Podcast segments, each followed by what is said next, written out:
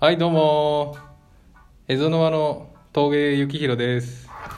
内藤輝明ですこの番組では北海道で視野を広げる人とつながるをテーマに活動する有志のコミュニティ蝦夷沼の活動の一つとしてメンバーやゲストをお呼びしてその方の隠れた一面や楽しく働くコツなどをお話しする番組です。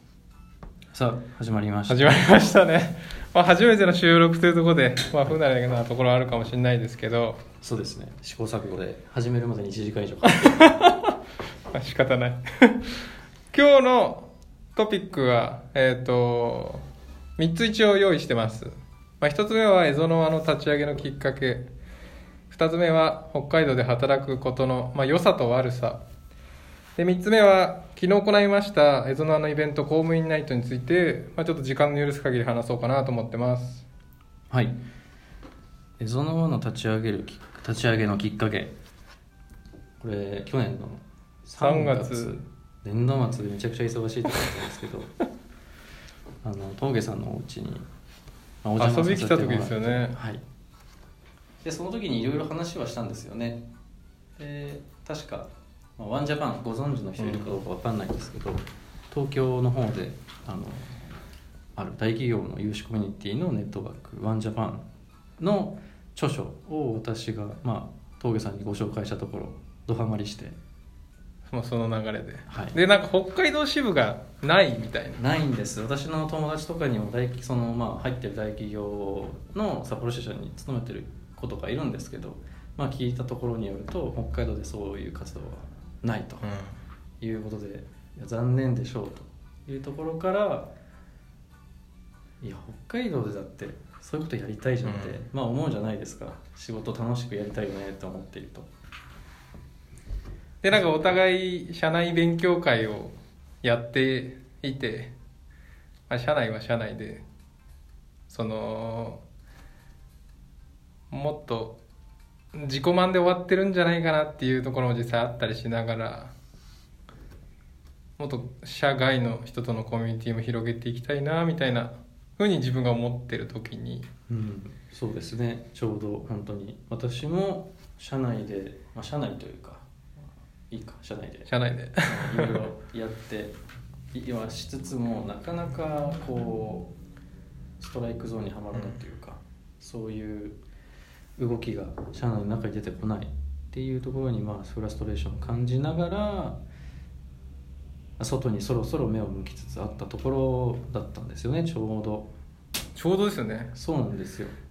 で出会って意気意気統合して2時間後に蝦夷の輪って名前決めて立ち上げたっていうスピード感を持って。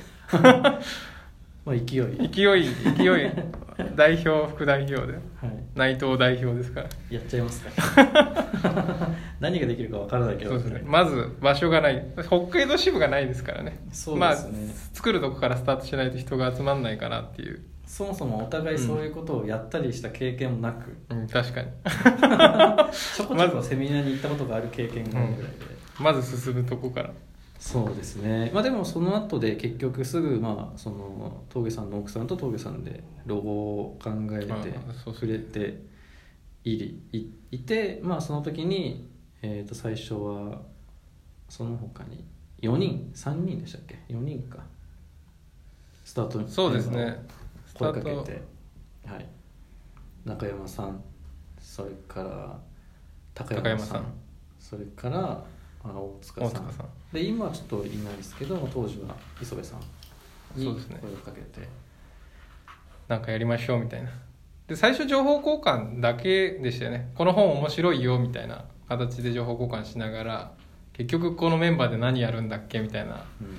半年ぐらい話しましたよね。本当月1で集まってただ飲むって ただ飲みたいだけみたいな。まあでもそうですね。それで今こそ使えなくなりましたけど当時は市民交流プラザのあ情報交流館でしたっけ？そうですね。のミーティングルームを使って本当にミーティングをしていろいろやりたいことを考えて。でそれが形になったのが結局去年の8月ですね。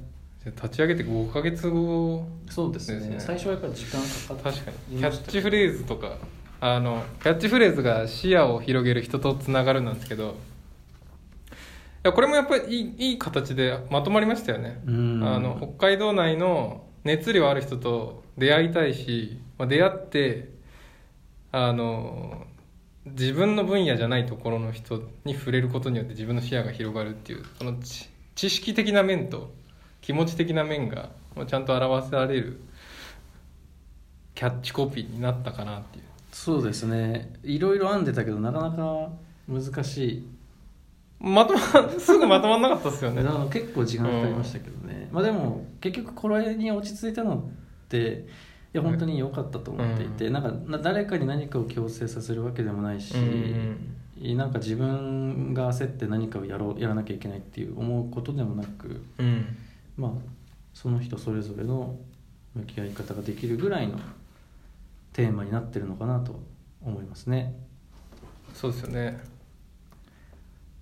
こう一つ目のテーマですけどまあ12分の切り口なんで多分終わらない。終わらないですね。まあいいんじゃないですか。一回目なんで。で。じゃあまあじゃあなんで北海道でっていうことで、峠さんってそもそも出身北海道じゃないじゃないですか。あそうですね。新潟出身で大学から北海道に来てでそのまま院出てし就職で北海道に続けたいなと思ったんですよね。で、まあ、3兄弟で三男坊なんで親からは、まあ、好きにしなさいって感じだったんですけど北海道で働くことの、まあ、良さ悪さなんですけどもやっぱ就職活動の時に東京に行って働くのはきっと面白いんだろうなと思ったんですけどここで子供を育てたいかっていう風なところに自分はもうちょっと自然豊かなところで子供を遊ばせたいなっていう思いはどうしてもあって。えでも地元も割とそんな感じじゃないんですか？地元はもう選択肢なかったんですか？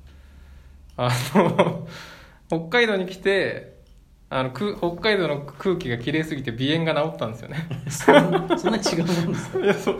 それであの病院通いしなくてよくなって。へえまあ、それでやっぱ北海道の方が体に合ってるのかなっていうので。いやでも北海道はやっぱ過ごしやすいと思いますよ。過ごしやすいですよね。仕事してても。うん。通勤が大体30分ぐらいでうん確かに。持っていけたりまあ遠くても1時間ぐらい。だし休みの日なんて、うん。まあ札幌の市内に住んでたらそんなに遠遠くに出かけなくても渋滞に巻き込まれることなくお出かけできるし、すぐですよね。何ドライブして30分もすれば大自然に出会えるみたいな。そうですね。外に行こうと思ったら本当街の外もすぐ着きますからね。いいですよね。何よりね暑いんですよ東京。4月でもう暑かったですね。九州とか年末でも暑い暑いですもんね。あれ東京は働いたこといや東京働いてないんですか？就職活動で本当行って無理だなみたいな。ああ暑すぎて。JR とか地下鉄の窓が曇ってる感じとかも ちょっと自分の体温に合わない。な感じででしたね。北海道やっぱいいですいいですよね。飯も美味しいし酒も美味しいし。うん、あと安いですしね。ああそんなに違うんですあね違いますね。なんか地元新潟帰って同窓会で飲んだら今日はいくらだろうなと思ったら、まあ、5 6千円だよみたいな。えー、みたいな。北海道でこのクオリティだったら3500円で飲めるはずなのにみたいうな、ーんそんなに違うんですか？全然違うですね。やっぱり安い、まあ、札幌が安いのかちょっと分かんないですけどうん。すすきの界隈はやっぱり特別飲み放題付きでも安いので安くてうまくて鮮度も良くてうん食べ物がうまくて。5 6千円出したら相当美味しいもの食べれますからね。そうですよねそんなに違うんですね。なんか北海道悪いところってありますか？いややっぱりでもあれじゃないですか。その仕事の話に戻っちゃいますけどどうしてもなんかこう北海道で働いてる人たちってまあ勢いとか覇気がないというか、まあ、サラリーマンが多いからなのかわかんないですけどまあ東京のそのネット上のものしかあんまり確かに多く見れないけどあのグイグイ行く感じとかガツガツしてる感じとか裏切ってる感じはあんまりやっぱり出会いはないですよね。いやいないことはないんですけどあの大体そういう人たちこういろいろ動き回ってると、大体同じ人たちばっかり北海道でそういう人たちはみんな名前分かって、ね、そういうネットワークがもうできココミュニティを駆け回ると同じ同じ人がいるっていう。ね出会うんですよね。だからやっぱすごく少数しかいないんだろうなみたいな感じがあるのはちょっと悲しいですよね。でそこと、まあ確かに、うん。公務員とかサラリーマンがつながってないっていうところがやっぱ寂しいですよね。そういう部分をまあ映像のを使ってつなげてね。そうです偉そうな話ではありますけど仕事ってもっと楽しくやっていいじゃないですかっていう話をこう広げていきたいという感じですよね。仕事は面白いと思うんですけどね。やっぱでも仕事が生きがいになってない人ってやっぱりどうしても一定数はいるねんで、何をしたら変わるんですかね何をしたら変わるんですかね、まあ、私も気づいたらですからね。何とも言えないですけど、まあ、人によっても違うかもしれないですよね、うんその辺をやっぱり伊豆の輪でちょっとこう掘り下げて。確かに。いろんな人と出会いながら、ね。あと30秒なんでクロージングになりますけど。まあ1回目の収録ということでですね。ラジオって難しい。ラジオ難しい。まあ徐々に慣れながら、そうですね。あのね聞いてる人もね。今日はとりあえず2人で話しましたけど、まあ、メインはねやっぱりとりあえず最初はエゾノワのメンバーを呼んで根掘り葉掘り聞くと。そしたらその後はエゾノワじゃない人たちを呼んで、うん。いろんな話をしていきたいですね。そうですね。ということで第1回目の収録以上です。はい。またよろしくお願いします。またお願いします。ありがとうございました。バイバイ